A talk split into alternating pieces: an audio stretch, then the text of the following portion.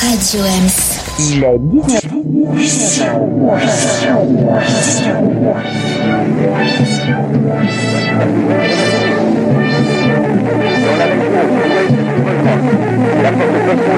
Con, ça ose tout.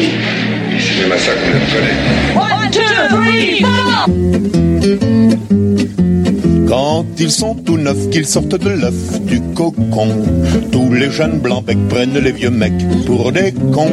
Quand ils sont devenus des têtes chenues, des grisons, tous les vieux fourneaux prennent les genoux pour des cons. Moi qui balance entre deux âges, je leur adresse à tous un message. Le temps ne fait rien à l'affaire. Quand on est con, on est con.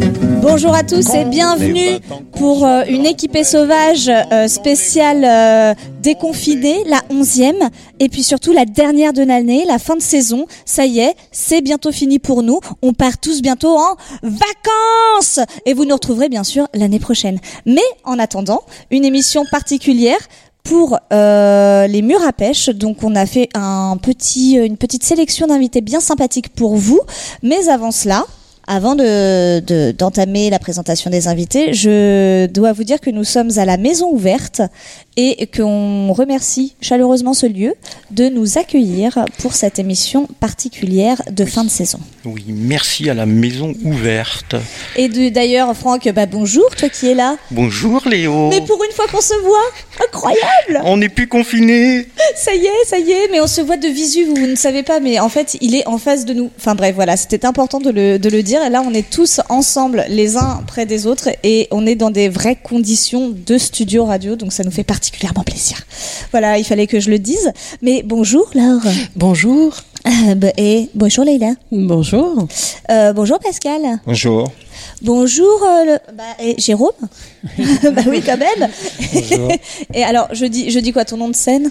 Est-ce qu'on on garde le mystère? Non? Non, c'est- le- le, le micro ne marche pas, mais bon, on a, on a, on a Gooms avec nous, mais du coup, je dis, je dis, je dis Goom. Mais il nous en manque un. Mais oui, il nous en manque un. Mais euh, et on, on verra tout à l'heure. Attends, surtout Franck, avant. Il y a Esther aussi qui est parmi nous, donc on la salue de loin. Voilà, on la retrouvera en fin d'émission. Et il y a aussi Bijane qui nous filme aujourd'hui, donc voilà, c'est c'est très sympathique et euh, ça nous met un, un tout petit peu la pression. On fait bien sûr un énorme bisou à Marco qui n'a pas pu être avec nous. Euh, il nous manque bien sûr euh, beaucoup. Et euh, vous, vous ne le savez pas, mais nous, de toute façon, on le retrouvera très vite. Voilà. Mais il vous manquera surtout à vous. Et moins à nous. Voilà. Bon, là-dessus, j'ai envie de vous dire maintenant qu'on a fait le tour euh, de nos invités, euh, qu'on a salué tout le monde et aussi bah, vous, très chers auditeurs. J'ai envie de dire, euh, Franck, euh, jingle, euh, c'est parti.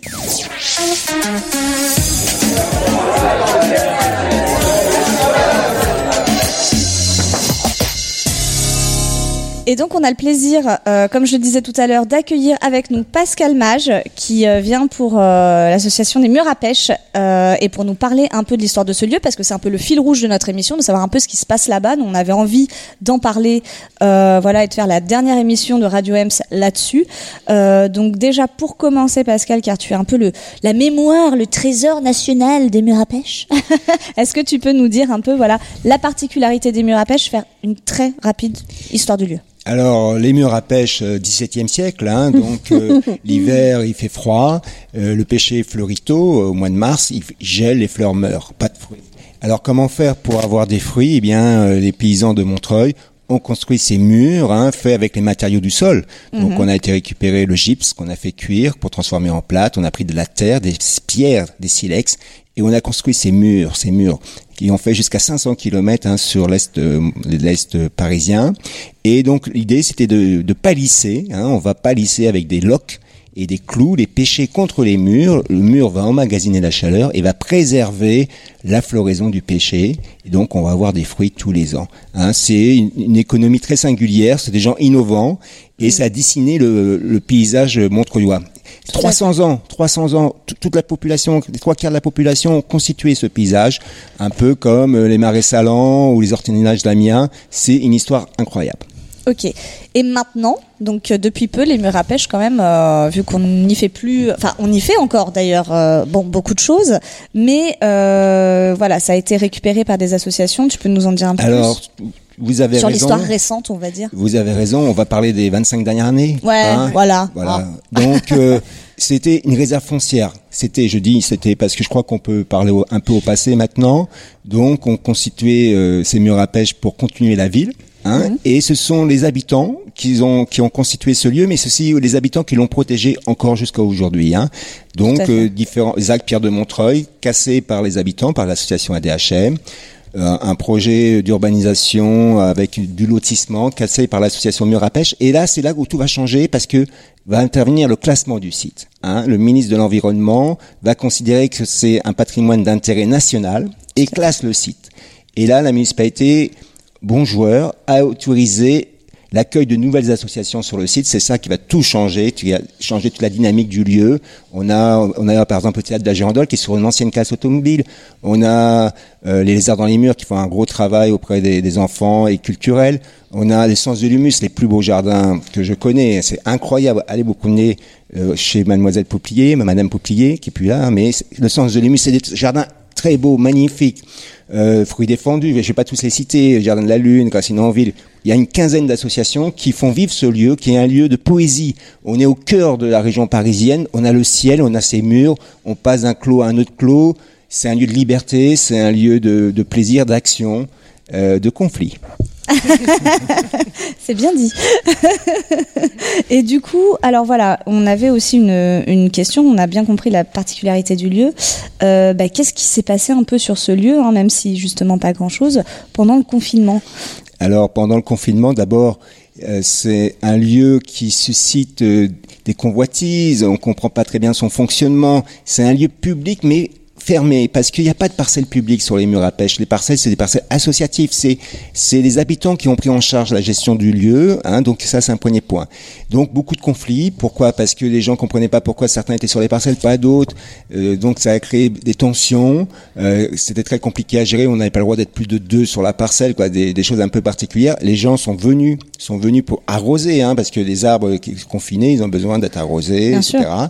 Alors le lieu a pris une dimension plus sauvage, euh, une beauté plus singulière, liée justement à l'absence de, fréquentation, à l'absence de, travail d'entretien.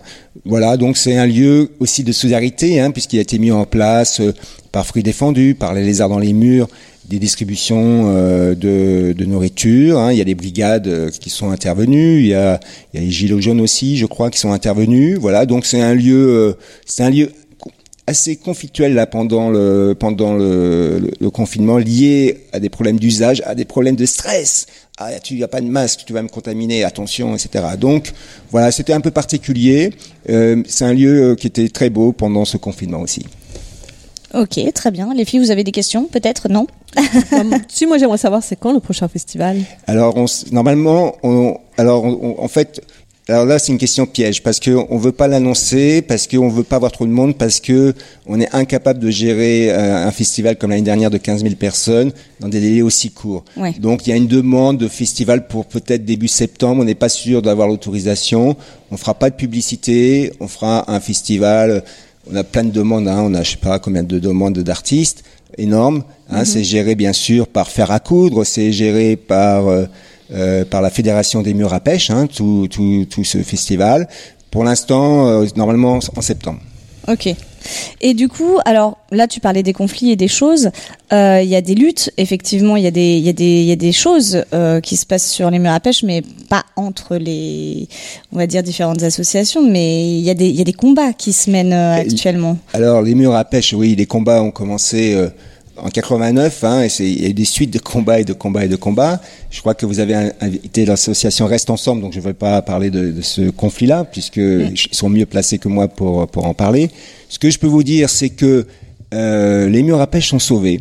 Pourquoi? Parce que parce que il y a il y a dix ans, on était inquiet, il n'y avait pas beaucoup de jeunesse, etc. Aujourd'hui, tout le monde veut préserver les murs à pêche. C'est un poumon. Euh, les élus ont commencé un peu à, à déshabiller les projets. Hein. On avait le projet EIF, ils devaient privatiser la maison des murs à pêche, ils devaient donner des parcelles euh, des parcelles patrimoniales pour construire des logements. Et puis ils ont déshabillé petit à petit le projet parce qu'ils se sont rendus compte que les gens s'opposaient à ça. Hein. Donc aujourd'hui, il y a des annonces qui sont faites pour dire qu'on va préserver l'intégralité du site. On va juger sur pièce. Hein. Mais je crois qu'on est bien parti pour préserver une grande partie de ce site. Alors, on dit souvent euh, au sein de l'association Mur à Pêche qu'on travaille pour les 100 prochaines années. Je crois qu'on a, on a bien commencé. Et du coup, bah, les évolutions, oui, comment tu vois ce lieu euh, Ben, je vois ce lieu euh, comme un lieu de culture, comme un lieu de, de loisirs, comme un, un lieu d'horticulture, comme un lieu de solidarité. Il se passe plein de choses, comme un lieu de, de pour apprendre, pour faire, pour se promener. Voilà, c'est un lieu à part. On est ailleurs. Hein, les gens, ils- quand ils viennent dans les murs à pêche, ils me disent ah ça me fait penser au Morvan, aucun rapport. Ça me fait penser à la Bretagne, aucun rapport. Mais c'est un lieu qui parle aux gens, c'est un lieu qui les touche, c'est un lieu qui, qui- de sensibilité. Il faut aussi remercier quand même euh, et les personnes qui sont venues avant nous. Hein. Il y a eu un gros travail de la Société régionale d'horticulture avec la création d'un musée pour conserver l'histoire, les outils, les savoir-faire. La DHM qui a fait casser la ZAC Pierre de Montreuil. En 89, la DHM est pas là, il y a plus de mur à pêche. Hein, Il faut rappeler tout ça. Voilà, c'est un lieu magnifique qui est, qui est parti pour euh, pour durer. bah, Super. Si, si moi j'ai une petite question, parce que tu nous rappelais l'histoire depuis 300 ans, donc des vergers, mais il y a aussi des teintureries qui se sont installées. Est-ce que tu peux nous raconter un peu cette transformation qui a eu du lieu? Je fais un petit ressaut en arrière. Bien sûr. Donc les murs à pêche, à un moment donné, c'était un peu un lieu euh, fourre-tout où, euh, eh bien, c'était plus vraiment un lieu de culture, c'était un lieu de, qui- de préemption, c'était un lieu où on préemptait les parcelles pour constituer une réserve foncière. L'idée de la municipalité, c'était de maintenir l'emploi ouvrier, donc c'était de refaire une zone industrielle. Donc sur ces parcelles, c'est passé euh, plein de petites choses qu'on ne retrouve pas ailleurs dans la ville, des casses automobiles. Euh, il y a aussi euh, un quartier, un quartier zigane. Aujourd'hui, il y a un quartier gitan. Hein, C'est-à-dire que c'est un lieu qui a permis à des habitants de rentrer dans ce lieu et d'y habiter tranquillement, de mettre sa caravane. Ça a pu avoir des effets positifs, hein, préservation du site, euh, des murs, etc. Euh, voilà, donc c'est un, un lieu euh, avec des activités euh, diverses, on va dire. Et du coup, la, la fédération des murs à pêche, euh, donc regroupe quoi? Combien d'associations tu nous as dit? Alors c'est incroyable cette histoire. Vous savez que nous sommes 15 coprésidents quand même. C'est- Voilà, hein. Magnifique. Hein, Ça, c'est- 15 coprésidents. Il n'y a qu'à Montreuil qu'on voit ça. Et ouais, donc c'est quoi cette euh, fédération? C'est euh, on s'est mutualisé. Il Mhm. n'y a pas de président en fait. C'est pris en assemblée. Donc c'est 15 coprésidents qui coprésidentes qui décident en assemblée des, des, des choses qu'on fait. Voilà. Donc euh, C'est quel type d'action alors euh, c'est surtout euh, le festival, Mhm. surtout le festival. C'est des actions d'ouverture des parcelles vis-à-vis des quartiers. hein. Donc là, on fait une chasse au trésor, par exemple, avec les enfants pour faire découvrir le lieu. Hein, c'est des actions de cette nature-là euh, qu'on fait. Moi, j'avais une question justement sur le festival des murs à pêche. Combien de temps avant euh, le festival euh, commence la préparation? Parce que c'est- quand même énorme. Euh, On a fait un reportage du festival des murs à pêche l'année dernière. Il y, avait des bénévoles partout, il y avait du monde partout, il y avait plein d'associations, il y avait plein de stands. C'est une grosse préparation, ça quand même. Bien sûr, c'est une très grosse préparation. hein. Il y a des gens qui passent des heures entières. Donc, euh, alors c'est deux mois à trois personnes hein, avant, et puis euh, c'est neuf mois avant où on, on, on prend, euh, ben on s'organise, on prépare les, les rendez-vous. C'est les fameuses réunions de l'assemblée des 15 coprésidents et de tous les gens qui sont présents pour organiser le festival. C'est tous les artistes qui nous sollicitent. Hein. On a toutes les semaines, on a deux trois propositions des gens qui veulent venir euh, jouer euh, sur le sur le festival. Ce festival, c'est quoi? Ce festival, c'était pour faire découvrir le lieu, c'était pour protéger le lieu. Oui, bien sûr. Hein c'est un festival avait un but, oui. militant. C'est un festival, euh, voilà, militant, et donc euh, avec une partie euh, revendicative, débat, culture, ouvert à tout le monde. C'est un festival à prix libre. Hein, les gens ils donnent ce qu'ils veulent, ce qu'ils veulent, ce qu'ils peuvent. C'est les artistes sont juste défrayés. Vous savez que il y a beaucoup d'artistes sur les murs à pêche. Vous savez pourquoi? Parce que c'est des gens généreux en fait.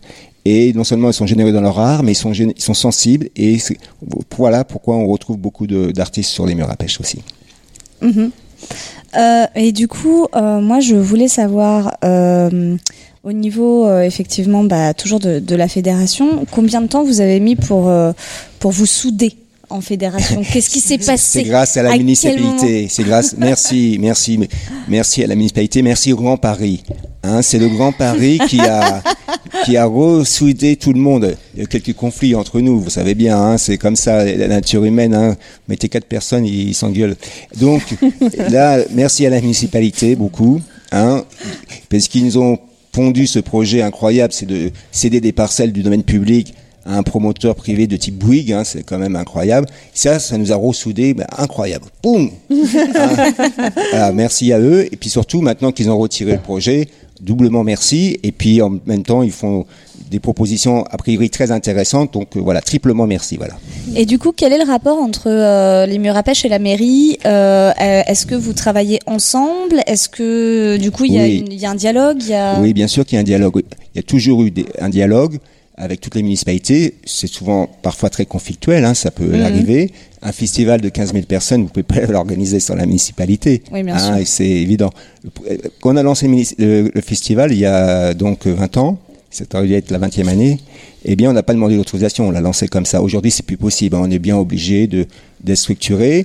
Donc la municipalité est intéressée par les murs à pêche et fait des efforts, hein, on va pas fait des efforts vis-à-vis du site et vis-à-vis des personnes qui euh, qui font tout un travail de de restauration des murs à pêche. Par exemple, plus personne voulait euh, réparer les murs, donc c'est c'est des, des membres de la fédération qui sont mis à restaurer les murs à pêche, etc. Donc là, il y a des conventions qui ont été repassées avec la municipalité. On travaille avec la municipalité, mais il y a toujours un peu de rapport de force hein, euh, qui, qui se pose. Ce qui nous aide beaucoup, vous savez, c'est quoi? Ah. C'est le site. Le site est tellement for- formidable que automatiquement, ça nous aide beaucoup. Ok. Et euh, moi, sur cette jauge de 15 000 personnes au mur à pêche, je sais pas si c'est, ça me paraît tellement énorme. Je me rendais pas compte en fait à quel point il y avait du passage. Euh, mais est-ce que des fois, je me demande s'il y en a pas plus qui sont venus si en fait 15 000 c'est le chiffre bas. Ouais, c'est ça. Hein. On estime entre 15 et 20 000 euh, l'année dernière. Donc ça a tellement bien marché qu'on on a fait des, on a fait un peu de, de recettes et on a mis cet argent dans le poste d'une coordinatrice hein, qui coordonne aujourd'hui euh, le festival. Ok, super. Une dernière question, les filles Pratique. Pratiquement, Euh, pardon, pratiquement autant d'auditeurs que, que Radio Ah oui, bien, bien, bien évidemment, bien évidemment. J'ai dit une bêtise. Elle coordonne pas le festival, elle coordonne la fédération et elle aide au festival. Pardon, excusez-moi. D'accord. Euh, bah, les filles, si vous avez une dernière question, parce que je crois qu'après, il faut qu'on on enchaîne et qu'on passe à la suite. Non, c'est bon Alors moi je vais faire la dernière question. Ah bah voilà, Donc, Pascal, très euh, bien. l'association Mur à Pêche, alors que, comment voyez-vous un peu l'avenir? Eh bien, écoutez, nous, on est très heureux. on est très heureux parce que on voit qu'il y a des habitants, eh bien, qui prennent en charge. Ils n'ont pas besoin de la, so- de la fédération des murs à pêche. hein. Les murs à pêche appartiennent à tout le monde et à personne. Et donc, il y a des gens qui se s'autosaisissent du lieu et des problèmes. Et donc là, il y a une nouvelle association qui s'est constituée qui s'appelle Reste Ensemble. Écoutez, c'est génial. Moi, je suis très heureux de tout ça. Bah, c'est parfait. Merci beaucoup, Pascal, d'avoir été avec nous, d'avoir répondu à toutes les questions et d'avoir aussi posé la dernière. C'était parfait. Du coup, là-dessus, on enchaîne? Bah oui, aujourd'hui nous avons aussi l'honneur de recevoir Skander Mliki, le chanteur du groupe Goom. C'est un groupe de jazz rock qui travaille essentiellement à Montreuil et qui va nous présenter un petit peu euh, son projet. D'abord Franck, un petit jingle.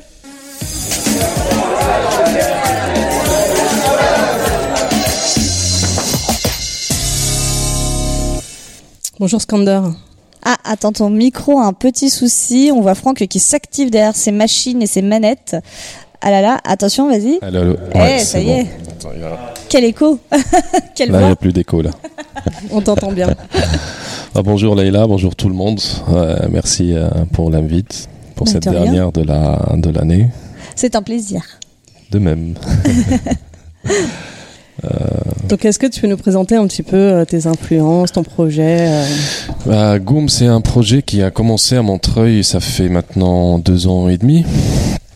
Euh, on avait euh, enregistré notre premier EP ici à Montreuil, au studio Cargo.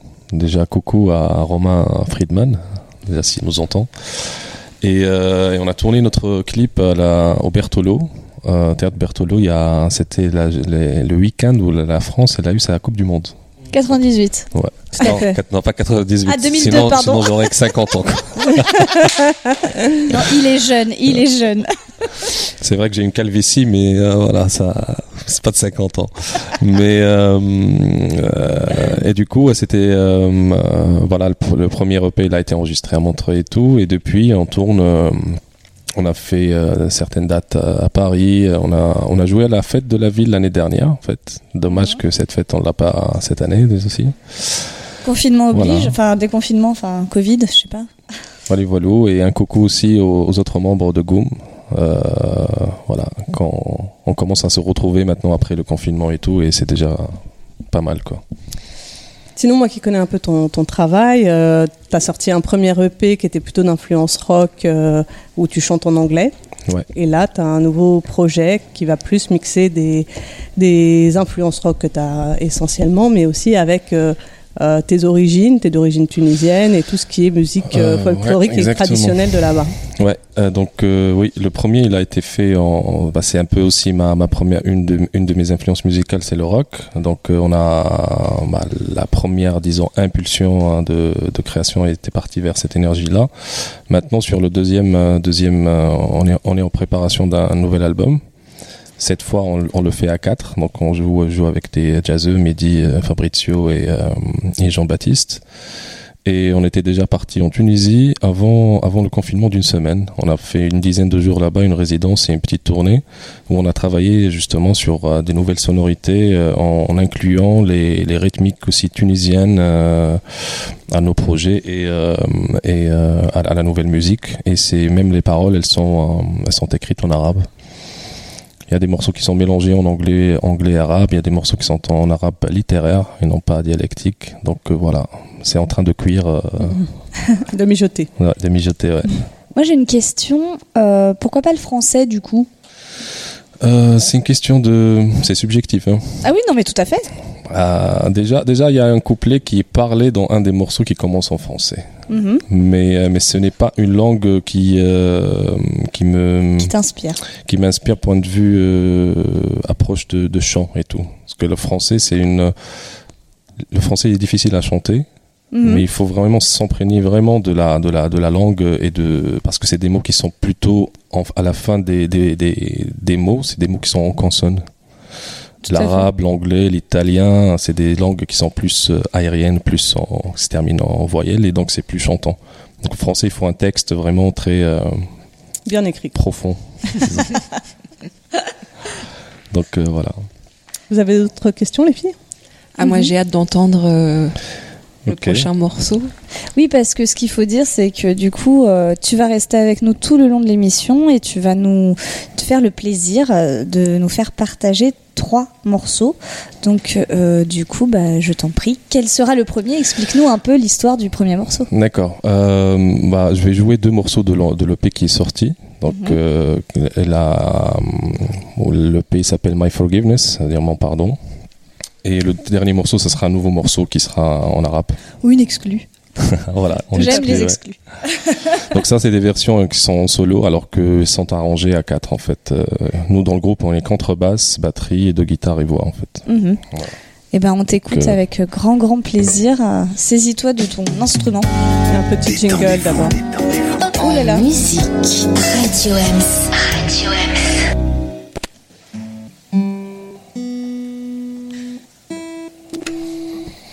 Donc ce morceau, il s'appelle EM et ça parle d'une euh, rupture amoureuse ancienne.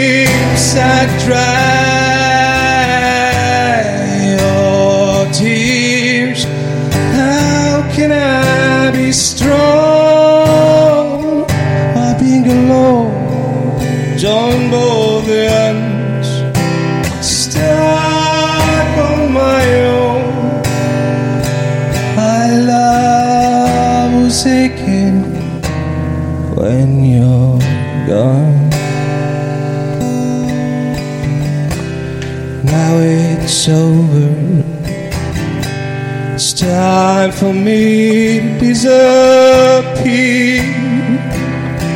Oh, forever.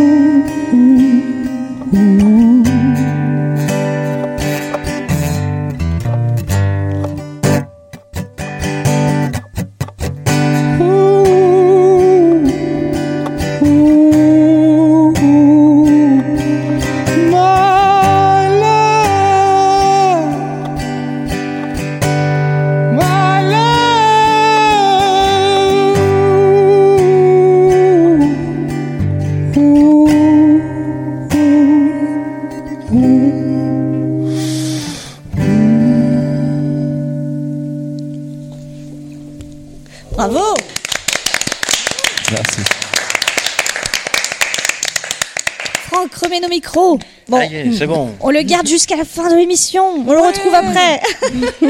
Et maintenant, Laïla, tu vas nous faire un petit billet cinéma pour nous emmener vers les salles obscures. Tout à fait, les salles de cinéma sont à nouveau ouvertes et ça c'est une très bonne nouvelle. La vie est bien plus belle pour moi quand je peux aller au cinéma au moins une fois par semaine. Déjà parce que c'est un art qui se partage collectivement. Après l'isolement du confinement, c'est assez réjouissant. Et aussi parce que c'est un art qui nous rappelle que l'homme est grand. Comme la mythologie grecque a une dramaturgie intense parce qu'elle met en scène des dieux, le cinéma est pleinement satisfaisant quand il est vu sur grand écran. Quand il projette des visages sur un drap blanc de 16 mètres sur 9, nous mettant face à des géants. Cette introduction pour dire que comme tout le monde, pendant ce moment de crise sanitaire, j'ai dû regarder des films en DVD sur ma télé, voire pire, sur mon écran d'ordinateur. Mais j'espère que ce temps est révolu. J'ai quand même eu le plaisir de me refaire un des films les plus sublimes que j'ai vus ces dernières années, Burning, sorti en 2018, réalisé par le Coréen du Sud, Lee Jang-dong. Bien dit. Merci. Il y a souvent un brin de vitalité poétique dans le cinéma coréen, impossible à retrouver ailleurs. Quand une longue attente s'ouvre sur l'expression d'un instant de grâce, sentiment qui me semble oublié depuis longtemps à l'Ouest. Je ne sais pas vraiment dire pourquoi, mais dans ces films, il y a quelque chose qui me semble relier de manière inconditionnelle la liberté, l'innocence et la beauté. Comme pour nous rappeler que la beauté n'a pas de prix et qu'elle repose sur ce qui est déjà en nous, un souffle de vie. Ce film repart d'un constat qui traverse tout le cinéma coréen depuis les années 60 avec le film culte La Servante de Kim Ki-young jusqu'à son remake The Housemaid réalisé par Im Sang-soo en 2010. À savoir que la civilisation capitaliste n'offre aucun contentement à personne puisque les riches souffrent de la vacuité du trop de confort de leur existence quand les pauvres souffrent du trop de labeur de leur existence. Dans le cinéma coréen, riches et pauvres sont souvent unis dans, un même sentiment mélancolique d'insatisfaction. Mais après les années 2010, ce qui manque sans espoir jamais d'être atteint est de plus en plus mystérieux. On est revenu de l'illusion de progrès proposé par la société de consommation, mais si le matériel perd euh, sa valeur, qu'y a-t-il d'autre pour mettre l'individu en mouvement?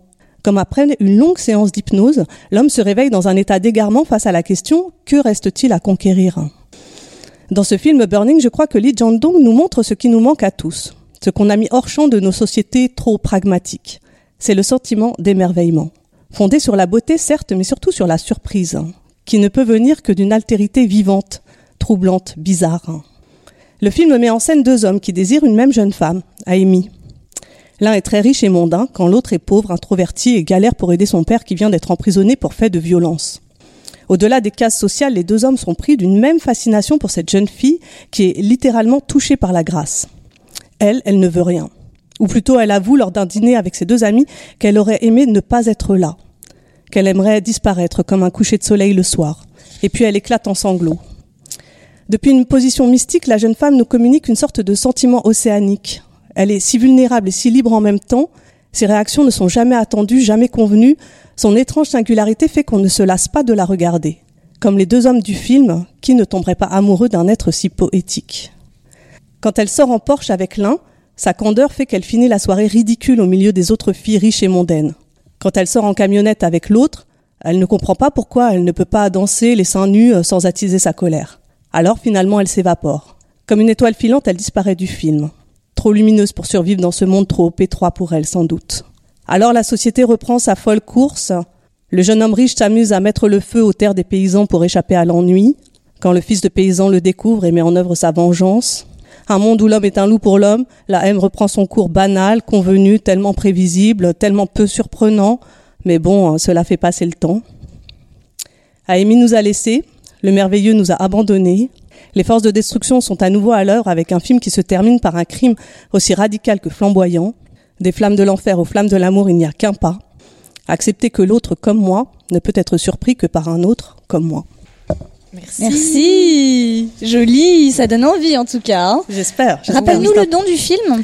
C'est un film qui s'appelle Burning, Mhm. réalisé en 2018 par Lee Jang-dong. Toujours aussi bien dit. Et du coup, maintenant, Franck, je fais appel à ta technique. Nous allons recevoir notre troisième invité, n'est-ce pas?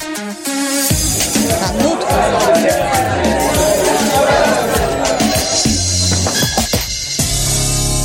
Et du coup, on a le plaisir de recevoir, après un petit changement peut-être de plateau et de chaise qui grince, n'est-ce pas, euh, Bijane et Jérôme pour l'association Reste Ensemble. Bienvenue les garçons, pardon. Merci.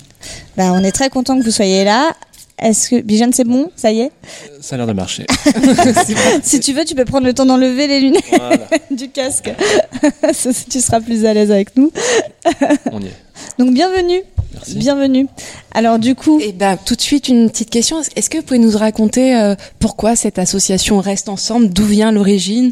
Comment ça vous est venu? Moi, Comment ça s'est que monté, oui. L'origine, la genèse, euh, tous les enjeux, quoi, de, Ouais. du démarrage. On va vous expliquer ça. Merci déjà de nous, nous- de nous avoir invités, de nous permettre de faire parler de, de notre cause. Euh, L'association Resteuse Ensemble, on est né il y a très peu de temps face à la problématique liée à l'ancienne usine EIF au sein des murs à pêche dont on vient de parler, qui est vraiment, qui fait vraiment, qui est inclus dans ce, dans cette zone-là, magnifique.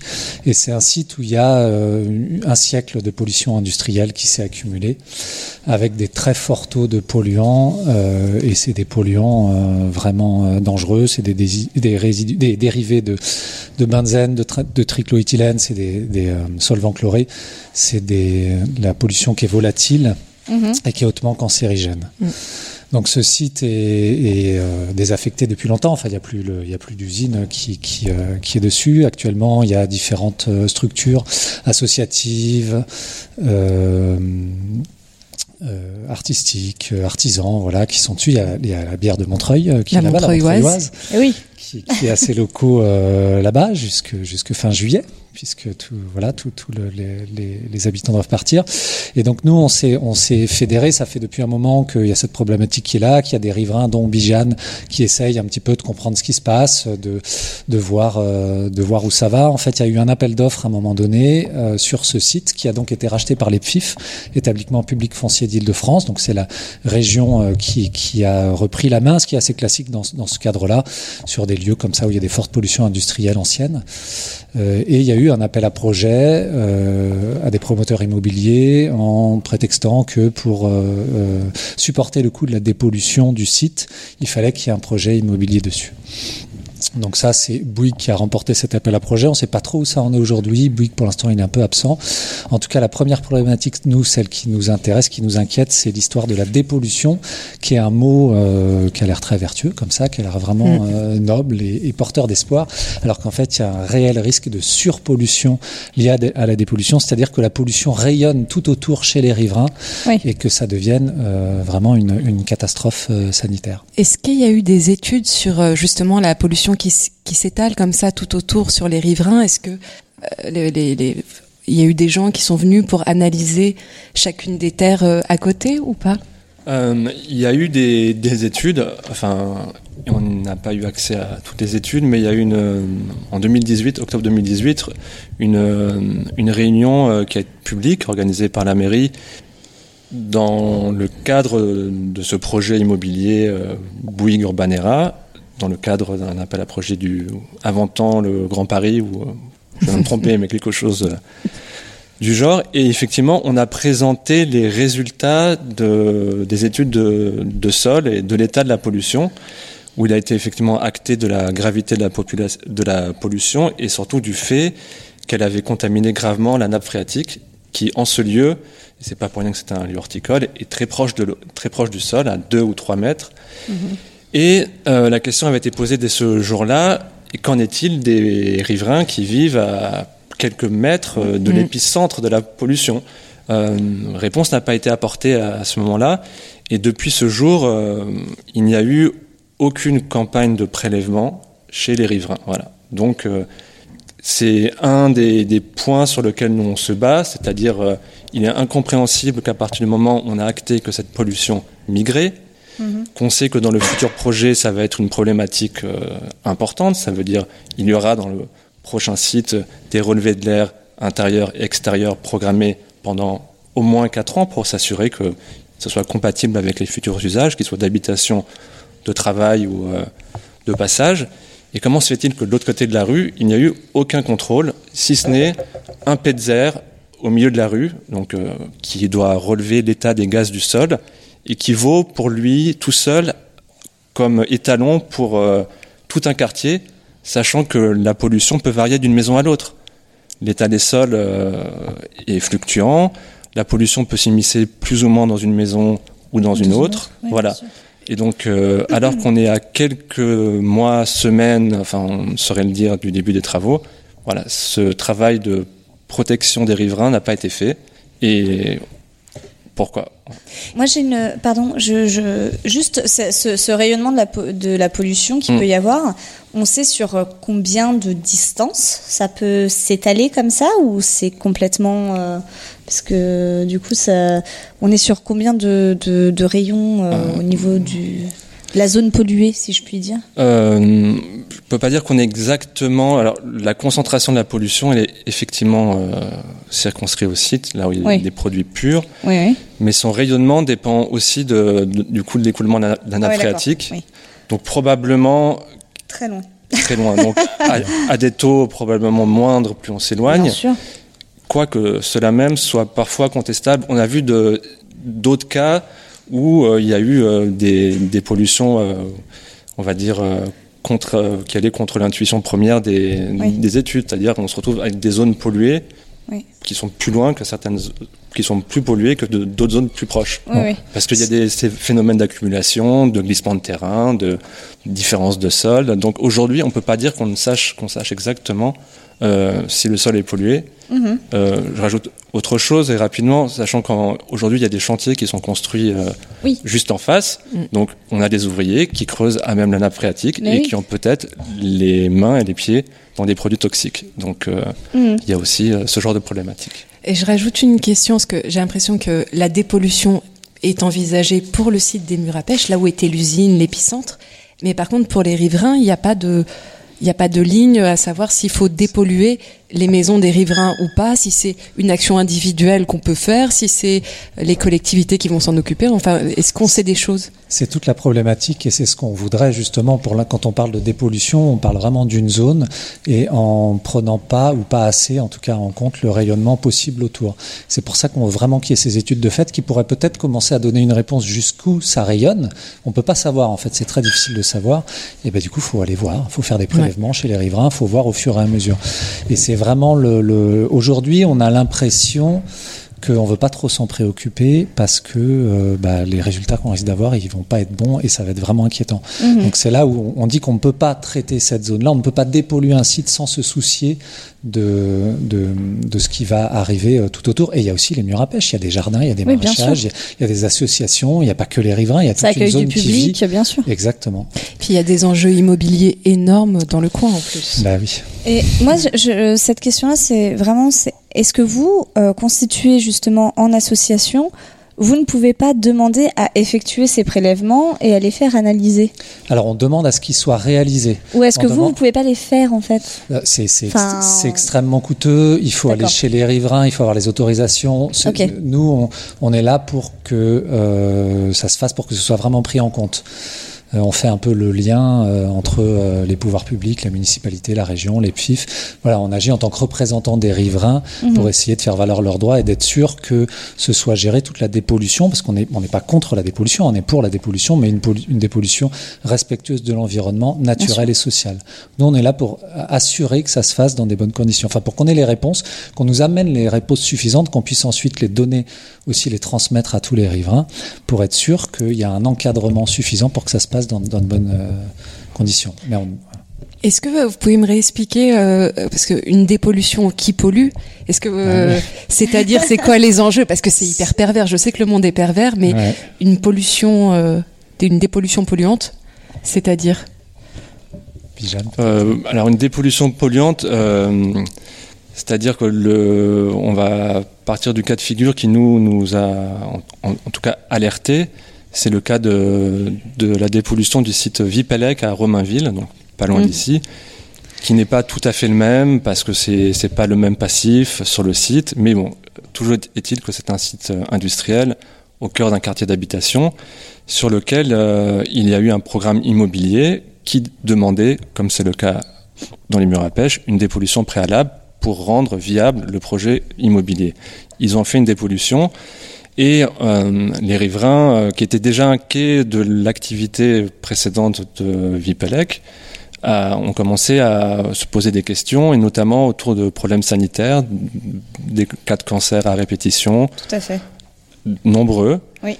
Et il a été, en tout cas, je vous passe des détails, mais il a été avéré que lors de la dépollution, c'est-à-dire on creuse, on excave, euh, certaines des pollutions qui étaient sous le site ont été poussées à l'extérieur. Donc on s'est retrouvé avec des habitations, avec des taux de pollution qui ont explosé. Explosé. Mm. Mais sachant que d'une maison à une autre, ça change. Et dans une même maison, ça peut changer d'une saison à l'autre. Donc faire un contrôle une fois, c'est absolument pas fiable. Il faut faire des contrôles réguliers. Et puis, qu'est-ce qu'on a proposé à certaines de ces personnes Parfois de leur acheter leurs biens à moindre coût. Oui, bien sûr. Maintenant qu'ils maintenant qu'ils sont pollués, ça coûte moins cher. On a proposé à des gens d'installer des VMC. Alors, euh, c'est non, mais ça fait partie d'un des facteurs qui permet de la, la moindre accumulation de gaz dans une maison. Donc peut-être qu'il devrait euh, y avoir un plan dans tout le quartier des murs à pêche pour euh, pousser des, enfin installer des VMC euh, chez tous les riverains. Enfin voilà. Oui, oui. C'est qu'aujourd'hui, euh, au-delà du problème des murs à pêche, ce qu'il faut comprendre, c'est qu'il faut probablement qu'il y ait une réflexion de fond sur euh, la loi, sur les cadres, euh, le cadre légal des dépollutions, aujourd'hui, ils ne sont pas obligés de dépolluer le quartier. S'il n'y a pas d'intervention du préfet, euh, ils ont raison, ils- un projet immobilier ne s'intéresse que à ce qu'il y a sous ses pieds. Donc Mm. il faudrait qu'il y ait une jurisprudence qui fasse que dans le futur, quand il y a une dépollution dans un milieu habité à forte densité, on dépollue le quartier et pas juste le site industriel. Voilà. Bien sûr. Et je pose une petite question, c'est par- pour Romainville, on voyait Vipelec qui avait réussi à resquiller sur Qu'on a reçu d'ailleurs. la semaine dernière, Vincent. Il y a deux, il y a deux semaines, Il y a deux semaines. euh, qui a resquillé sur sa responsabilité financière dans la pollution qu'il avait faite. Est-ce qu'au mur à pêche, il y a encore des, des où c'est trop vieux, parce que c'était des teintureries, c'était des carrosseries, c'était des petits artisans, donc il y a personne vers qui se retourner?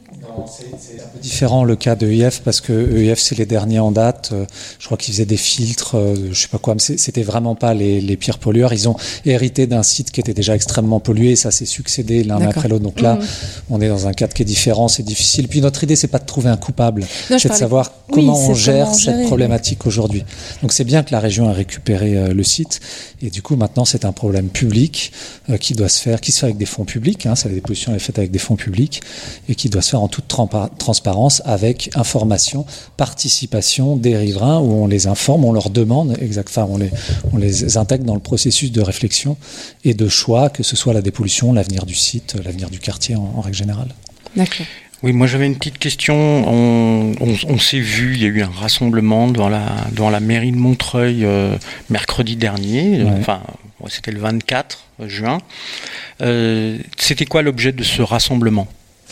Alors, on, on a demandé à, à cette occasion à faire une interruption euh, de conseil municipal, c'est c'est le terme euh, Mhm.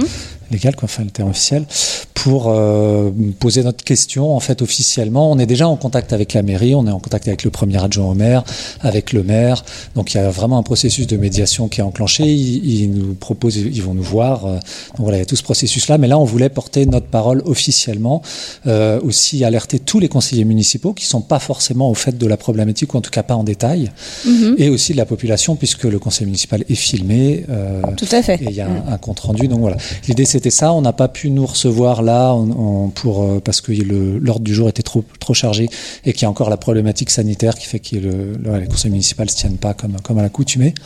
Du coup, on a décidé. Enfin, de toute façon, on voulait être présent devant euh, pour euh, bah, continuer à faire de l'information, pour informer la population et puis pour montrer aux conseillers municipaux que la population se préoccupe de ce sujet-là et qu'elle s'en empare. Voilà. Ok. Et moi, j'ai une question par rapport à, à Romainville. Vous êtes en contact quand même euh, avec les gens euh, du collectif euh, Enfin, voilà, ça, vous, vous avez fait une convergence de lutte Euh, oui, oui, ils sont, on est en contact avec eux et ils, sont, ils étaient présents euh, dès les premières réunions euh, Ouais. voilà, du groupe. Mhm. Et euh, évidemment que euh, leur euh, expérience euh, a été euh, capitale aussi pour, enfin, nous a permis de gagner beaucoup de temps pour comprendre euh, Oui. la gravité des enjeux. voilà. C'est un précédent qui est hyper intéressant euh, à, à tous les niveaux. À tous les niveaux. euh, voilà. Et juste pour savoir, l'usine, euh, I- euh, pardon, je, je l'ai jamais celle-là. Non, pas, non. EIF. euh, EIF. EIF. Voilà, Merci. Euh, voilà ces petites trois petites lettres. Euh, ça fait combien de temps qu'elle a fermé? Juste pour savoir. hein, Enfin. Euh, alors, EIF, c'est le dernier, c'est la dernière Oui. société euh, qui est toujours présente, qui est en train de déménager. Ah, elle est en train de déménager. Ah, Voilà. d'accord, ok. Mais eux, si je fais, si je me trompe pas, ils se sont installés dans les années 70. D'accord. Et les dernières grosses pollutions industrielles se sont en gros terminées dans les années 60-70. Oui, d'accord. Donc, Donc, oui. euh, Mm. voilà, c'est pas eux qui sont les euh, les plus gros. Oui, oui, bien pollueurs. sûr. Ça, j'avais compris, mais c'était juste pour savoir quand est-ce que le site, à partir de quand, il se. Enfin, voilà. Et j'ai juste une petite question parce qu'on va bientôt euh, passer à la suite. Mais comment vous soutenir Comment vous rejoindre Comment s'informer Comment Comment quoi? Alors, on a un Facebook, euh, donc Restes Ensemble, reste avec un S, et les restes, c'est les restes, ce qui nous reste bah, de, la pollution, de la pollution, de l'histoire euh, passée avec lequel on, on est obligé de faire. Puis aussi l'idée de rester ensemble, évidemment, c'est un jeu de mots avec Est Ensemble. Donc Restes Ensemble, on a un Facebook, Euh, vous pouvez adhérer à l'association aussi, donc vous pouvez nous écrire à reste-ensemble at gmx.fr. Donc ça c'est le mail où nous joindre. Et puis bah, après à partir de là on pourra aussi vous inscrire sur la mailing list, on vous tiendra au courant des prochaines euh, manifestations. L'idée c'est voilà d'avoir éventuellement des forces vives parce qu'on a un système collégial. Donc qui veut peut venir à l'association pour nous aider. Et puis également être présent euh, voilà aux, événements euh, pour montrer pour montrer que tout le monde s'en préoccupe.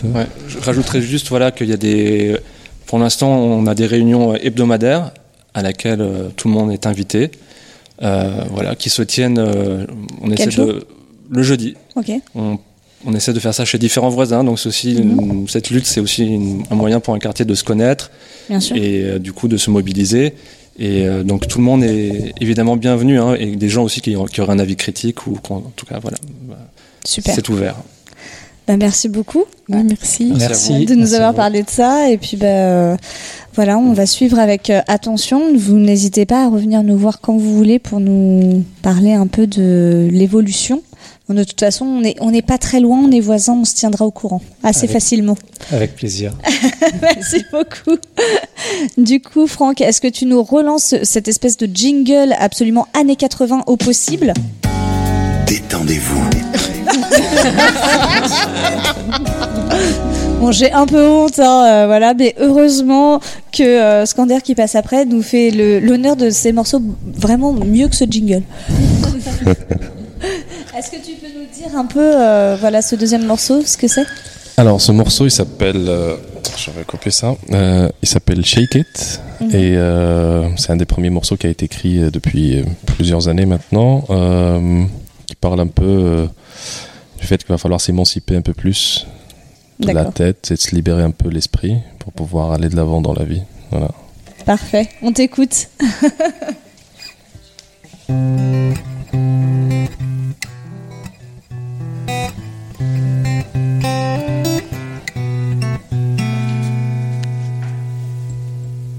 Shake it, shake it in denial.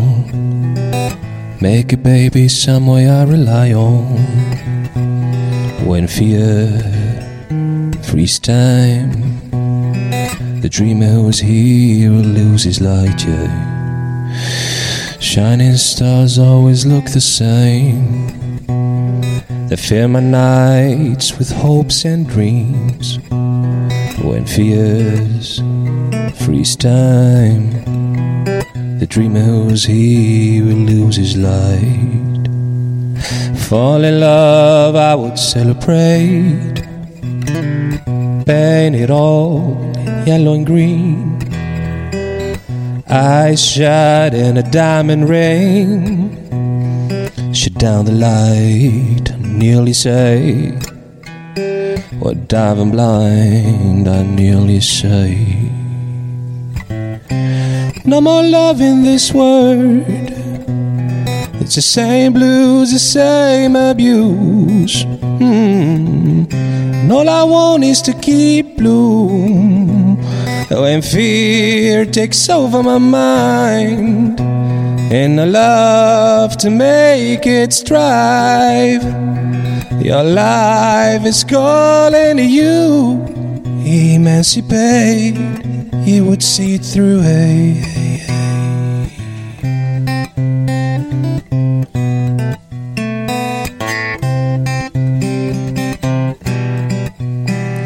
So shake it, shake it, shake it, baby. Shake it, baby, shake it, sweet lady. When fear frees time, the dreamer who's here will lose his light. Yeah. Hold tight, I gotta save my day. No, ain't no light, ain't no yellow and green. I'm not ever gonna be the same. Foolish blind, I have a life again. Foolish blind, I'm alive again. Hey, hey, hey.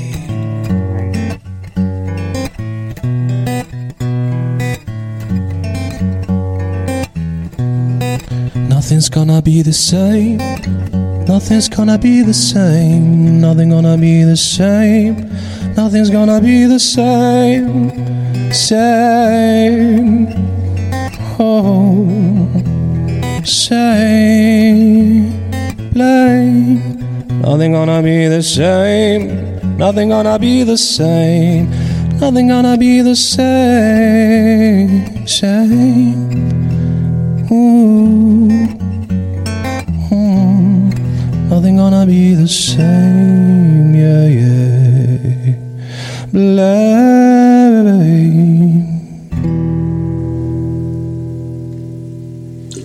Merci. Bravo. Et on précise bien sûr que ce petit morceau passe déjà sur Radio Ems. yes. Tout à fait. Et maintenant, le moment des nouvelles pas fraîches de l'or. Jingle.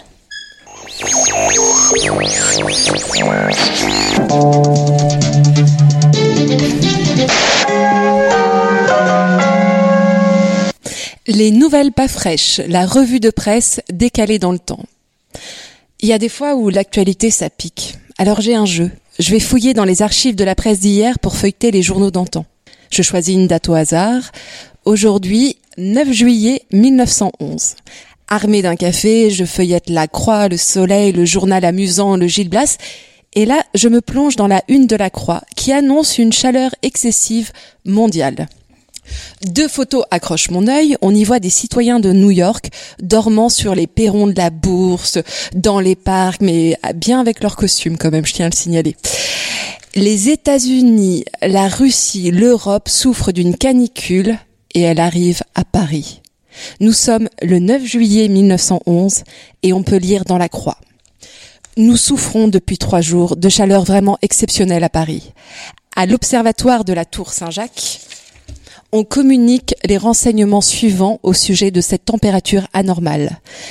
La température est en hausse continue depuis le 5 de ce mois.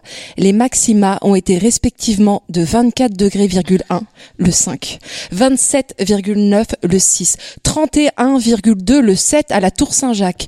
Pour les stations de banlieue, ces chiffres ont été supérieurs. On a enregistré 33,6 degrés à Villévrard. Ce matin, à 9 heures, le thermomètre atteignait 27 degrés. Alors, on est au début de la canicule et certains se réjouissent comme le petit caporal daté du 10 juillet 1911. Ah, il faut se réjouir pour notre agriculture que les pluies récentes avaient largement gratifié. Quelques semaines de ce temps chaud nous promettent de belles récoltes avec du beau grain, bien nourri et un bon rendement. Les jours passent et la vague de chaleur s'installe. Nous sommes le 23 juillet. Il fait 40 degrés à l'ombre dans toute la France, soit 7,6 degrés au-dessus de la normale. On peut lire dans les annales politiques et littéraires les effets de cette chaleur prolongée. On supporte bien quelques jours au cours desquels le baromètre est piqué et où le thermomètre se tient à 26, 27 ou 28 degrés. Mais si après avoir résisté on est soumis à des journées de 30 à 36 degrés et des nuits sans fraîcheur, la fatigue commence réellement, on dort mal, l'appétit disparaît, il y a vraiment dépression. On trouve pléthore de caricatures où les Parisiens sirotent du pastis, du vin pour s'en remettre. Fin juillet, on respire enfin, la température baisse, mais hop, elle fait son retour en août pendant 14 jours en étant supérieure à 30 degrés toujours dans les colonnes des annales politiques et littéraires, on voit des photos de Parisiens agglutinés devant un thermomètre annonçant le record de chaleur, 39 degrés à l'ombre. Fait remarquable, tous les hommes présents sur la photo portent chemise, faux col, veste, le tout en noir. Le 20 août 1911, on peut lire. C'est une, c'est une gloire comme une autre pour nos contemporains d'avoir vécu la plus chaude journée du siècle. Le malheur est qu'un certain nombre de braves gens en sont morts. Mais la vie est une bataille. Elle était même une mêlée féroce avant Darwin. Et lorsque les hommes ne se chargent pas de la rendre meurtrière, les éléments y mettent leurs soins. Dame Nature est ironique et se moque des créatures. Elle les gèle en hiver, elle les étouffe en été. C'est une mer qui tourne facilement à la marâtre. Pour les conseils sanitaires, qui peuvent toujours être d'usage. Il fait chaud, faites la sieste. L'atmosphère est étouffante, prenez du repos. Ne vous chagrinez pas, ne vous préoccupez pas, ne vous surmenez pas. Chose que je préconise pour cet été, d'ailleurs moi aussi. La calmie du mois d'août, de fin août arrive et je vous le donne dans le mille, ça repart au mois de septembre où il fait 35,6 degrés.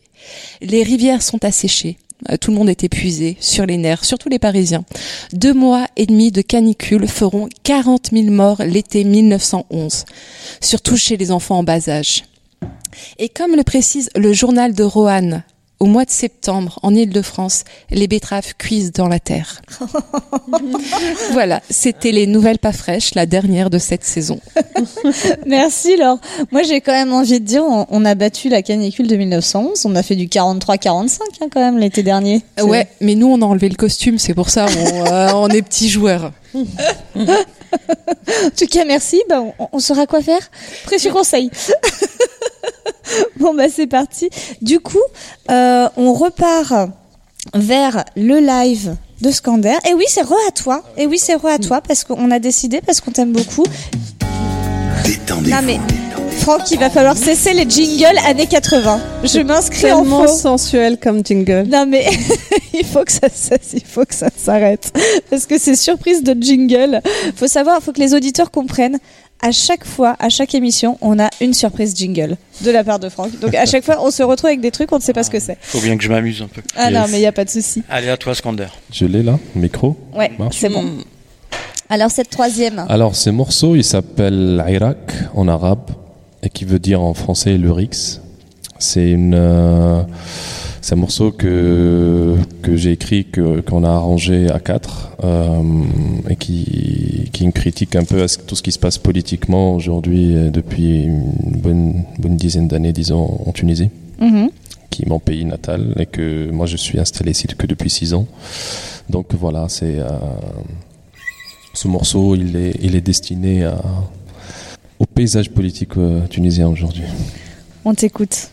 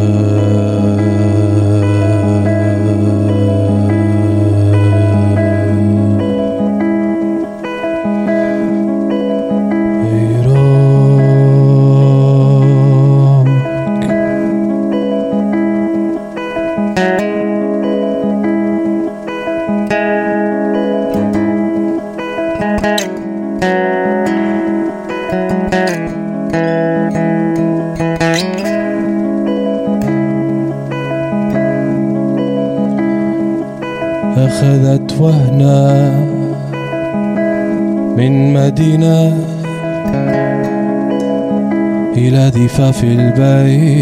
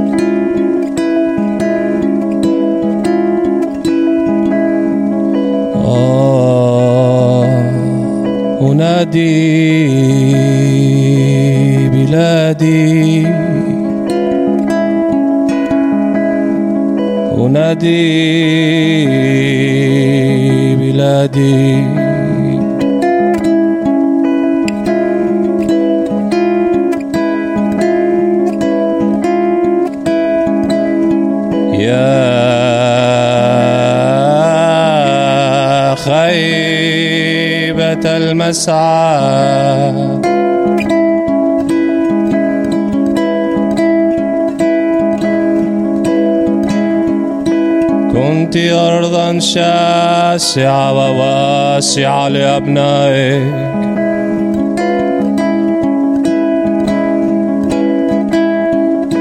هجر الكثير منا.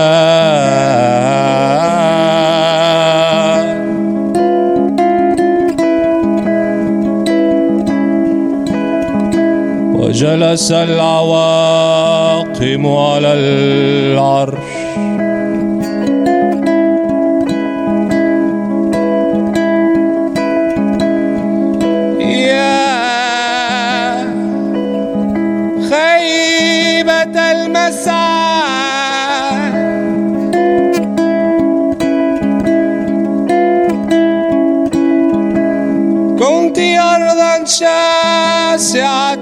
وواسعة لأبنائك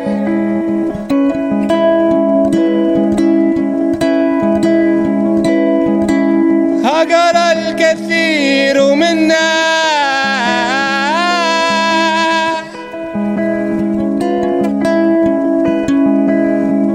وجلس العواقم على العرش.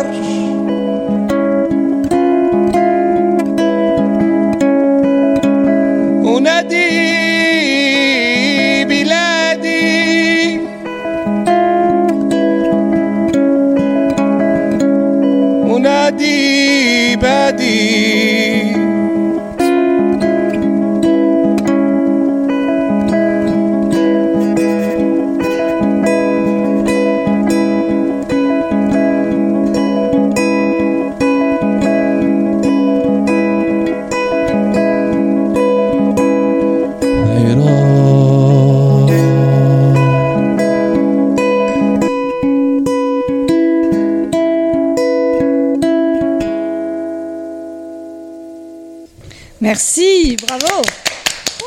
Ah, merci pour Radio Ems de, de cette invitation. Ah bah non, mais tu plaisantes, c'est un plaisir. Et euh, voilà, et on se revoit très bientôt. Bah oui. On se prend un verre à Montreuil aussi. Merci à toi, Skander. Merci, Franck. Ce que les auditeurs ne voient pas, c'est que tu vas rester avec nous et qu'on va aller prendre le verre après. c'est une obligation. et tout de suite, notre quatrième invité, si je ne m'abuse, Esther pour la Montreuilloise. Radio Ems. C'est pas le bon jingle.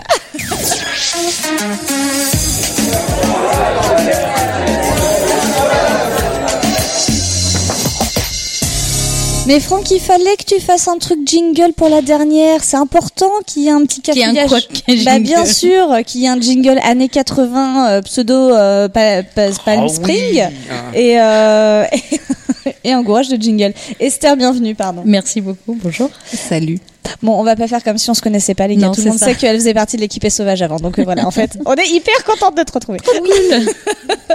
du coup, est-ce que tu peux euh, nous parler rapidement euh, de ton arrivée dans le projet euh, de la Montreuilloise, ce que c'est, enfin, etc. Enfin, peut-être pas rapidement, prends ton temps aussi, on s'en fout, hein, c'est pas grave. on, on a le temps. On a le temps. Donc euh, moi je j'ai rejoint la Montreuilloise qui est donc une euh, brasserie de bière artisanale à Montreuil depuis euh, 2014. Je l'ai rejoint il y a un an, quelque chose comme ça au début pour euh, juste euh, tenir le bar d'été euh, avec Jérôme, lui filer des petits coups de main parce que Jérôme euh, qui est le brasseur et le fondateur euh, de la brasserie était tout seul et bah il- voilà il a besoin de temps à autre un, un petit coup de main. Et moi à la base je suis restauratrice, j'avais un restaurant à Montreuil et bon suite à des histoires de bébés, des trucs, enfin bon bref, je me je me prenais du La temps vie. pour moi, La Voilà. vie, quoi. et euh, et, euh, et il se trouve qu'avec Jérôme, on parlait de un jour, on aimerait avoir un, truc ensemble. Euh, moi, mon restaurant et lui, sa brasserie. Et, et étant poussé un peu dehors de EIF, on en parle déjà depuis le début de l'émission, euh, il, il me disait, bah voilà, c'est maintenant qu'il faut qu'on le fasse, quoi. Il faut qu'on qu'on cherche ensemble, etc., un lieu. Euh, bon, on pensait avoir un peu plus de délai. on pensait avoir un peu plus de temps pour faire des recherches de financement, des choses comme ça, mais il se trouve que donc EIF euh, nous a envoyé euh, début mai euh, une jolie lettre euh, nous disant qu'il fallait qu'on parte euh, fin juillet. Est arrivée cette période de Covid magnifique, n'est-ce pas? Pendant laquelle la brasserie a énormément travaillé. On peut vous le dire. Vous On avez boit de la bu bière énormément. Mais pas que à Montreuil, parce qu'il faut savoir qu'on on livre à peu près partout. Bon, pas au particulier, pas partout, mais euh, on livre. euh, on a beaucoup de magasins euh, dans Paris, dans le 77, dans le 92, dans le 94. Enfin, bon, Dans bref. l'Île-de-France, quoi. L'Île-de-France, voilà. Oui, on dépasse pas l'Île-de-France, on- ça sert à rien. Euh, L'idée, c'est que. C'est déjà pas mal, Bah, c'est déjà pas mal. Non, non, mais ça fait partie aussi des, des, des principes de production euh, Lo- euh, locaux et Voilà. court-circuit. Et, et court-circuit. Non, mais circuit court. circuit court. Des fois, on court-circuite aussi, mais c'est pas pareil. Euh, L'idée, c'est de, de, de distribuer euh, notre bière hein, le plus proche possible euh, de la brasserie. Et donc, euh, bah, l'étape suivante, ça va être de la distribuer euh, directement dans notre bar à nous. Euh, joie. joie, joie, bonheur dans les cœurs et avec modération bien sûr. Pardon, excuse-moi Franck, il faut toujours dire avec modération quand on parle de. Ouais, Mais Oui, peut-être qu'un jour on fera de la bière sans alcool et alors là on pourra. Oh. Franck, elle a un moyen chaud pour la bière sans alcool. Bon, il paraît que c'est bon. En Bah. Allemagne, ils font de la Kinderbier et c'est très très bon. La Kinder, ils ont osé appeler ça Kinderbeer. Ah, mais c'est une tradition la Kinderbier là-bas. D'accord, ok. Mais bon, euh, c'est- moins bien perçu euh, depuis quelques années auprès des enfants. Mais en tout cas, euh, pour pas mal de gens, ils en boivent sans alcool. Et du coup, euh, là, donc, si on a bien compris, euh, la brasserie est entre guillemets expulsée, vu que le terrain va être euh, récupéré. Ré- récupéré pour une dépollution dont Voilà, parlaient euh, nos Donc, amis euh, de, tout est de lié. Reste Ensemble. Tout est lié. Tout est lié. Euh, et euh, donc nous, pendant cette période de Covid, euh, on a été accueillis pour distribuer nos, nos bières par le jardin école dont parlait aussi Pascal. Comme ça, Tout se recoupe, la SRHM. Euh, donc il y a un, un marché là-bas et on s'est retrouvé avec des producteurs et des productrices et des transformateurs des transformatrices de produits de- en circuit court. Et euh, d'un seul coup, ils nous ont dit mais euh, attendez, vous cherchez des locaux, mais en fait nous aussi, on cherche des locaux, on cherche des trucs. Enfin, on est en galère. Tout le monde, tout le monde a besoin en ce moment de, de, de, de grossir un peu, Mhm. euh, ou tout simplement de trouver un nouveau local. Et on, on s'est dit mais on n'a qu'à se rassembler en fait. On est bête, pourquoi on cherche tous dans notre coin? Et euh, et puis en plus, on a décidé de passer une étape supérieure euh, directement. L'idée, c'était aussi de mettre en place une sorte de gouvernance commune Ouais. en euh, montant un projet de halle alimentaire et horticole. Voilà, comme ça on. Alors, précise un peu, parce que nous, on sait que tu es le- la, la bosse des projets, donc euh, les scopes, les trucs et les machins. Ah bah oui, en plus, voilà, il y a cette, y il y va. a cette couche-là aussi qui va se rajouter, mais ça, ce sera, ce sera euh, sûrement dans une étape suivante. Donc, c'est quoi la halle de halle alimentaire? Alors, une halle alimentaire, l'idée, c'est que euh, on a tous l'habitude du supermarché. Tout à fait. D'accord? Là-bas, tu trouves à la fois euh, tes chaussettes, euh, tes lacets, euh, ton pain dégueulasse, ta, pardon, dégoûtant, ton fil de couture, ton fil de couture, Non, ta viande nourrie à l'eau, euh, etc. Enfin bon, bref. Et nous, justement, on veut rétrograder par rapport à ça. Mhm. Euh, nous, on veut. Donc, on- on- par contre, on va faire de l'alimentaire et de l'horticole, c'est tout. Hein. On fera pas. euh, Il y aura pas d'autres artisans parce qu'on. Sinon, Mhm. ce sera beaucoup trop gros. Mais euh, l'idée, c'est que euh, du coup, euh, vont euh, être distribués dans cet endroit-là euh, seulement des produits euh, de bonne qualité. Oui. Si possible bio. Oui. Mais c'est pas obligatoire. Euh, mais surtout de bonne qualité. On a envie de- vraiment de tabler sur Et le locaux. goût. Locaux. Le plus local possible. plus local possible. En tout cas, c'est sûr, c'est qu'il n'y aura pas d'avocat du Pérou ou de kiwi euh, de je sais pas. Mais euh, parce que euh, aussi au jardin école, on a rencontré la Confédération paysanne qu'on connaissait déjà parce qu'on était déjà accueillis sur les marchés paysans Mhm. de la Confédération paysanne Et, euh, et ça a fait tilt en fait quand on leur a commencé à leur parler de hall alimentaire parce qu'ils nous ont dit mais en fait nous on a des jeunes producteurs qui actuellement ont du mal à distribuer leurs produits, sont obligés de faire des heures et des heures de route pour aller euh, vendre sur des marchés et ça leur prend du temps sur leur temps de production. bien sûr. Donc du coup avoir une boutique, une première boutique sur l'île de France, ça pourrait les intéresser. Alors là c'est vraiment du tout nouveau, ça fait genre euh, trois jours qui exclu, exclu, exclu. Mais donc potentiellement, euh, on accueillerait aussi du coup au minimum un marché par semaine de producteurs. euh, alors soit de la Loire, soit euh, enfin en tout cas assez proche, moins de Mhm. moins de 100 km de la région parisienne. C'est très Covid tout ça, j'aime Ouais. beaucoup. et, euh, et du coup du produit frais, du produit qui vient juste d'être cueilli, qui est, qui est cueilli à maturité aussi, parce qu'il faut savoir que plus tu prends un produit euh, cueilli à maturité, euh, bah, il a meilleur goût. Mhm. Et euh, bah, par contre, il faut qu'il fasse pas trop de transport, parce que sinon il, Bah, il pourrit. Il est blette. Mais il est Bah, il est pas pourri tout de suite, il est Il blé. d'abord. Blé, blé, pas blette. Blé. Ah bon, blé, pardon. Mais non, blette, c'est le, c'est le légume, justement, Ah oui. c'est la blette. Bon, bref. Euh, et, euh, et donc il y aura aussi donc de notre côté donc la, la brasserie euh, Ouais. artisanale, un boulanger itinérant qui donc va avoir son atelier mais qui fera aussi du dépôt de pain. Mhm. Ah oui, il faut que je cherche tout le monde.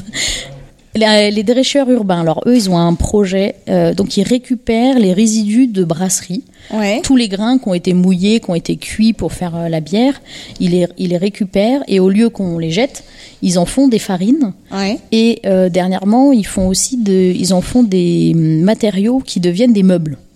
Ah, Voilà. pas mal. C'est tout un truc de recherche. Les farines se mangent Oui, les farines se mangent. On peut les réutiliser pour le pain, pour euh, les gâteaux, pour, euh, pour des crackers, euh, pour euh, ce que tu veux. Enfin, Incroyable ça. Donc ils sont en train de mettre en place tout un livre de cuisine aussi sur ça pour que tout le monde puisse cuisiner. Enfin bon, bref, c'est c'est un super Cool. projet. Ils sont encore en phase de, de, de test. Euh, et euh, pour la partie horticole, on a euh, donc Loïs de l'oiseau jardinier, qui est donc elle est une fleuriste qui travaille principalement avec des fleurs sauvages D'accord. et avec du des fleurs de circuit court. C'est Ah, des Franck, super il valide total Ouais. la Ah, fleur oui. sauvage. Franck il les connaît. Euh, c'est des super beaux bouquets. Euh, c'est des moi, j'ai l'impression à chaque fois que c'est mon papa qui allait dans le jardin et qui accueillit ses fleurs. Oh. Sauf que c'est pas que ça, parce qu'il y a aussi une belle recherche. Et c'est de la fleur de saison. Par exemple, Loïs, euh, à partir euh, de la- de, de l'automne, euh, il y a plus de fleurs fraîches. Il y a Oui, que de la fleur séchée. séché, bien sûr. Euh, mais elle travaille par exemple aussi avec le dernier rosiériste d'Île-de-France. Ah. Voilà, c'est des trucs. euh, Enfin, bon, voilà. c'est- et tous, toutes ces particu- enfin toutes ces, ces j'allais dire ces particularités, non, c'est c'est ces gens qui travaillent, enfin voilà, ces, ces choses euh, un peu, euh, euh, Ces artisans. ces artisans, merci, je cherchais le mot, merci Franck, seront donc euh, sous cette halle, mais la halle comme nous on l'entend, tu sais. euh, Non. Non. Ça va pas être comme ça. Alors, ah, exactement. mais- ah, non, ça va dépendre de l'endroit qu'on trouve. Actuellement, on est sur deux pistes différentes, donc euh, je peux pas trop dire euh, quel va être le, Non, le bah vrai non. choix. Mais en tout cas, l'idée c'est qu'on ait nos ateliers de production, Ouais. à chacun différenciés, et un lieu qui va rassembler De commercialisation. Voilà, de commercialisation, une boutique qui donc que donc moi je gérerais, dans lequel il y aurait aussi le bar. De, la, de la brasserie pour pouvoir euh, déguster des petites bières. Euh, ça nous servirait aussi pour faire des ateliers pédagogiques euh, bah, autour des différents, nos différents métiers, autour du goût. Euh, ah oui, puis il y a une torréfactrice de café, pardon, j'ai oublié de vous en parler. Capuche, que, vous, que, que certains doivent connaître, qui est à Montreuil. Et donc l'idée, c'est que aussi on, on, on transmette aussi notre, notre plaisir dans notre travail, que le savoir-faire, le savoir-faire, euh, qu'on fasse des ateliers aussi peut-être de dégustation euh, diverses et variées. On a pensé euh, bière et coquillage, euh, on a parlé, on a pensé bière et fromage. Enfin bon, bref. Et et donc et que peut-être on accueille aussi bah, des associations, qu'on travaille aussi avec elles. Euh, peut-être pour organiser des festivals aussi, parce qu'en fait, on a pris grand plaisir au mur à pêche à travailler en partenariat avec les associations qui Bah sont oui. déjà là. Et ben, on a envie de refaire un peu la même chose, euh, quel que soit le quartier où on sera. Alors moi j'ai une petite lubie en ce moment, c'est que quand je découvre un nouvel aliment, je vais sur internet et je demande euh, aliments genre asperges, vertu. Ouais. je découvre les asperges, ouais, je suis pas très grande cuisinière. Mais euh, tu veux voilà. savoir les vertus de la bière? Oui, dis-nous ce qu'il y a dans la bière artisanale et c'est quoi les vertus? Parce que ce qui paraît, la levure de bière, c'est bien pour les cheveux ou je sais pas. Alors, il paraît que c'est très très bien pour les cheveux et les ongles. Regarde, les miens sont magnifiques. Ouais, enfin, enfin, la bière, c'est mieux quand on la boit. Non, mais euh, on n'a pas le droit de parler des vertus de la bière. Ah ouais c'est la loi Ouais. E20, malheureusement. Mais on s'en Euh, fout, on est sur Radio Ems. non, Non, mais on va dire dit que que non. non, non, non, non, il faudrait pas qu'on se, enfin qu'on vous mette, parce que je ne suis pas, je fais plus partie de la radio. Ah, toujours avec modération, bien sûr. Non, mais euh, bah, bah, déjà c'est un, un, un aliment qui permet de se rencontrer facilement.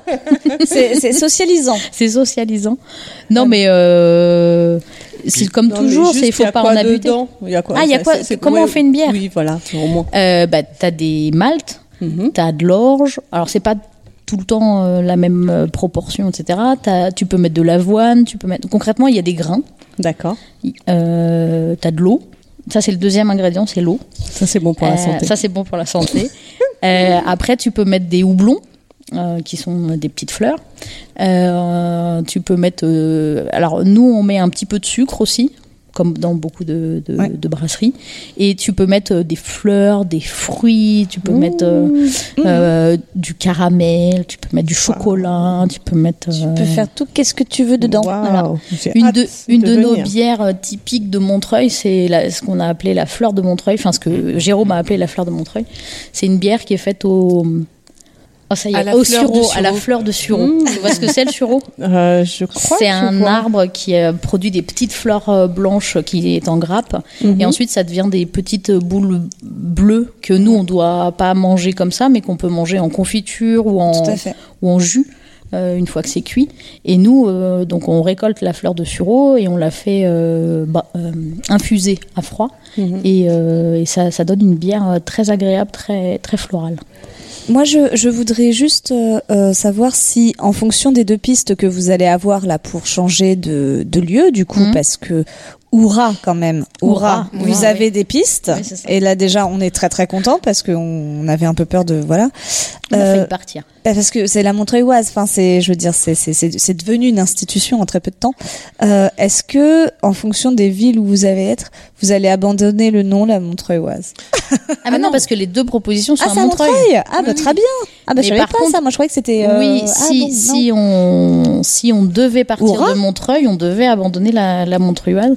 Parce Ouais. que notamment, euh, nous, on fait partie d'un réseau euh, syndicat des brasseurs artisanaux euh, de France, je crois que ça s'appelle, qui se bat justement pour que euh, on arrête d'appeler euh, telle ou euh, bière d'un nom euh, de ville euh, alors Ouais. que ce n'est pas fait à cet endroit-là Ouais. parce que bah, l'idée c'est de produire à l'endroit où tu as tes consommateurs euh, et de pas aussi flouer euh, les gens euh, sur euh, voilà Tout parce que je peux aussi euh, fabriquer la montreuilloise au fin fond de la Pologne et ensuite ça me coûtera ça nous coûtera moins cher, Cher, ouais. de la de la produire là-bas et de la faire venir ici mais par contre ben je suis désolée c'est pas ce sera pas pas, la montreuilloise donc je rassure tout le monde la montreuilloise est faite à Montreuil Bah, merci Voilà. Esther pour ces petites précisions. On se revoit très vite pour que tu nous dises du coup euh, la suite. euh, bien sûr. Bah oui, on se tient un peu au courant. Et ah oui, l'idée aussi, c'est que donc euh, notre lieu, on a envie aussi qu'il soit ouvert Mhm. euh, le plus possible euh, au voisinage, euh, etc. Et on pense aussi comme lieu familial. Nous, on a envie que n'importe qui puisse venir, euh, jeunes, vieux, euh, femmes, hommes, enfants, euh, mais aussi les associations. Donc euh, nous, on sera vachement à votre écoute si vous avez besoin. d'un petit endroit euh, radio. ou d'un studio. Ça tombe pas dans l'oreille d'un sourd. On vous trouvera un bout, un bout de, un bout du resto. C'est parfait. Ah Merci oui, ça, Esther. ça serait, ça serait sympa. Ouais, ce Ça serait serait cool. bien.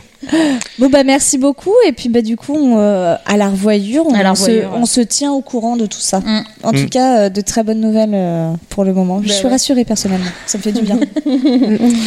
Et ben on va passer à la suite et la suite bah, c'est Léo avec son chaos social. C'est Ouais. parti.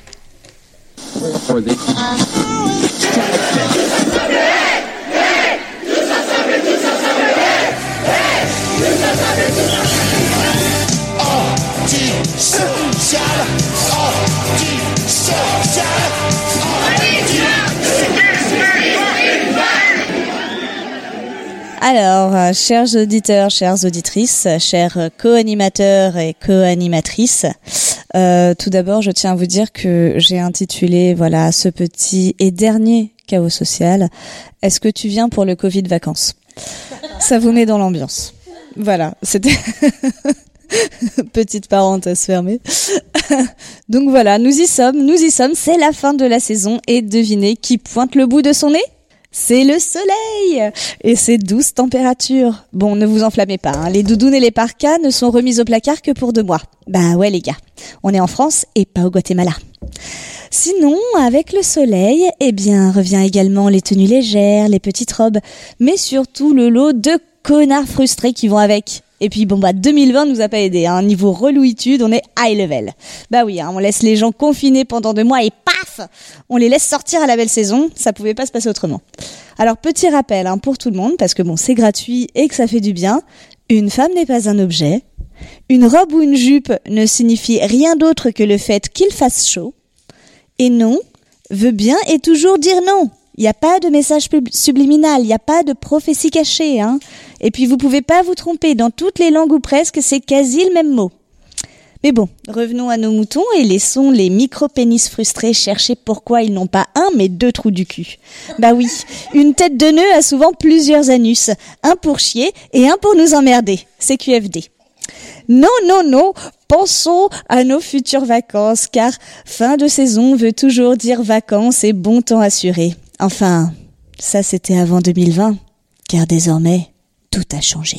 Et oui, toute l'humanité attend chaque année de pouvoir se détendre en partant se dépayser avec la famille ou les copains, en se dorant la pilule au soleil et d'oublier le quotidien. Et là, et là, là, force est de constater que ça va être un peu plus compliqué. Hein. Bon bah, revoyons ensemble les nouvelles règles édictées par Madame la Covid. Elle fait vraiment chier cette grosse connasse. Oui, c'est son nom en entier.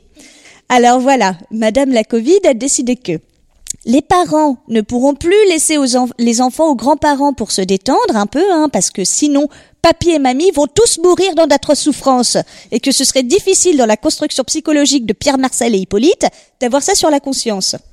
En effet, comme dirait l'autre, ce ne serait pas évident, évident, hein, euh, de savoir euh, qu'ils ont, tué grand-papa et bonne maman. Tu me diras pour une fois qu'on leur foutra la paix aux grands-parents, c'est pas du luxe. Savourait bien les copains.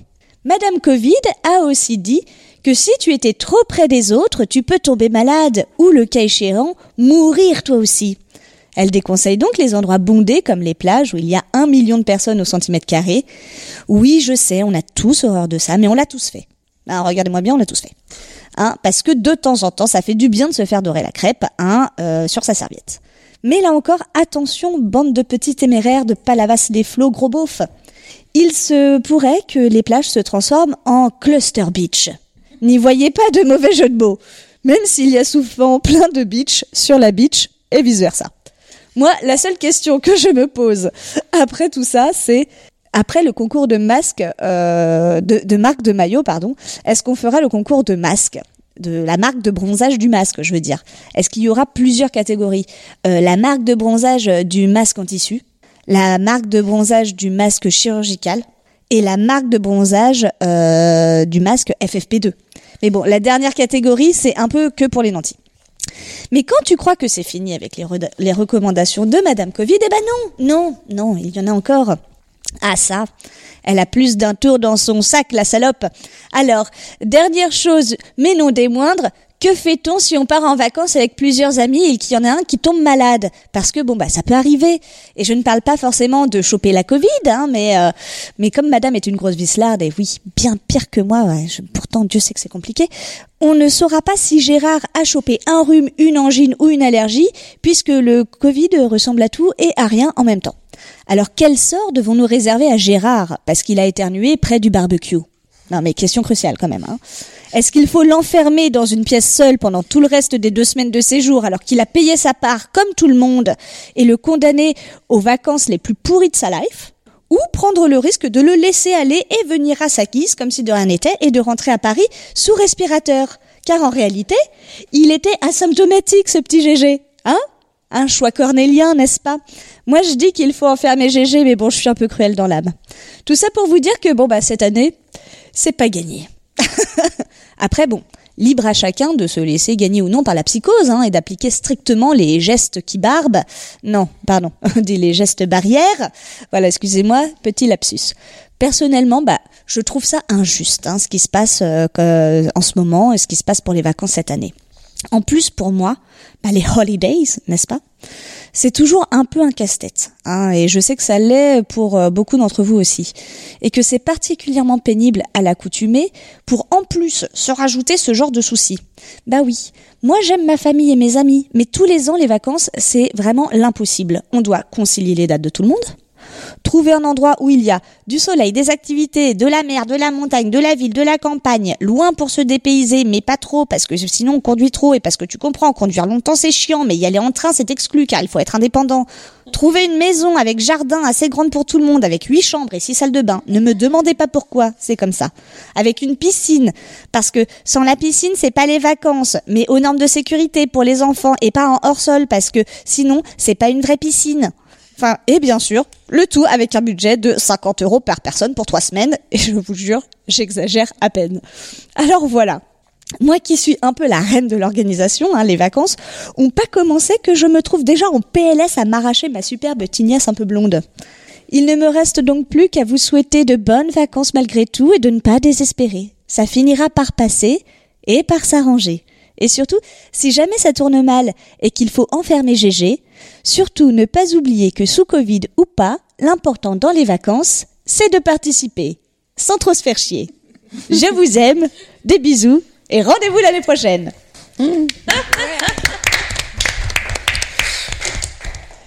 Bravo, bravo. Je- quel, je- joli, quel joli chaos social.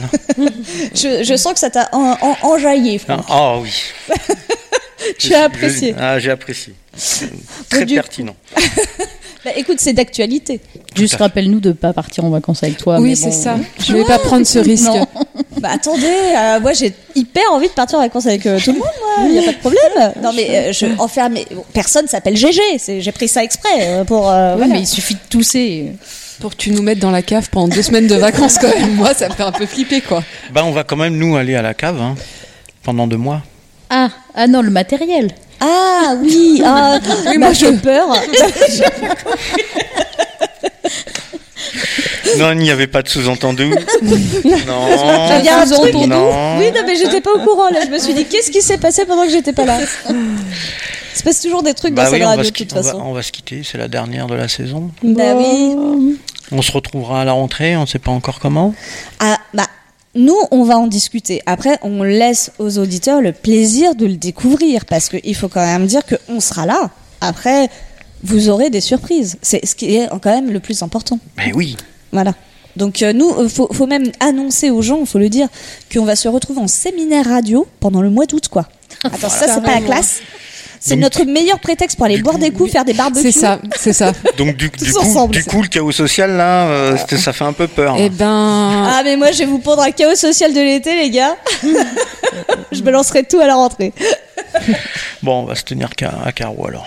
En tout cas, on remercie euh, encore et toujours la Maison Ouverte de nous avoir accueillis aujourd'hui, ce qui est très important. Mm. On remercie tous nos invités, euh, Pascal Mage, euh, Bijane, Jérôme, Esther et Skander qui nous a accompagnés en musique. C'était un vrai plaisir. Merci. Ouais, c'était Ça- notre, c'était notre premier live. C'était ouais. Voilà. C'était pas merveilleux. C'était super. Voilà. C'était Eh bah, super. franchement, les amis, vous revenez quand vous voulez. Et euh, bah voilà, hein, chers auditeurs, il est temps de se quitter. Je suis émue. On vous dit au revoir. Au revoir. Passez de, passez de bonnes vacances, un bel été et on se retrouve à la rentrée. Et si on vous manque, vous pouvez écouter nos podcasts sur Radio Ems. Waouh. Merci, il est là. Allez, salut à tous. Quand ils sont tout neufs, qu'ils sortent de l'œuf du cocon, tous les jeunes blancs becs prennent les vieux mecs pour des cons. Quand ils sont devenus des têtes chenues, des grisons, tous les vieux fourneaux prennent les genoux pour des cons. Moi qui balance entre deux âges, je leur adresse à tous un message. Le temps ne fait rien à l'affaire. Quand on est con, on est con. Qu'on ait 20 ans, qu'on soit grand-père, quand on est con, On est con. de controverse, qu'on caduque ou qu'on débutant. Petit con de la dernière averse, vieux con des neiges d'antan. Petit con de la dernière averse, vieux con des neiges d'antan. Ce qui est sûr, c'est Vous les cons naissants, les cons innocents, les jeunes cons qui ne le niaient pas, prenaient les papas pour des cons.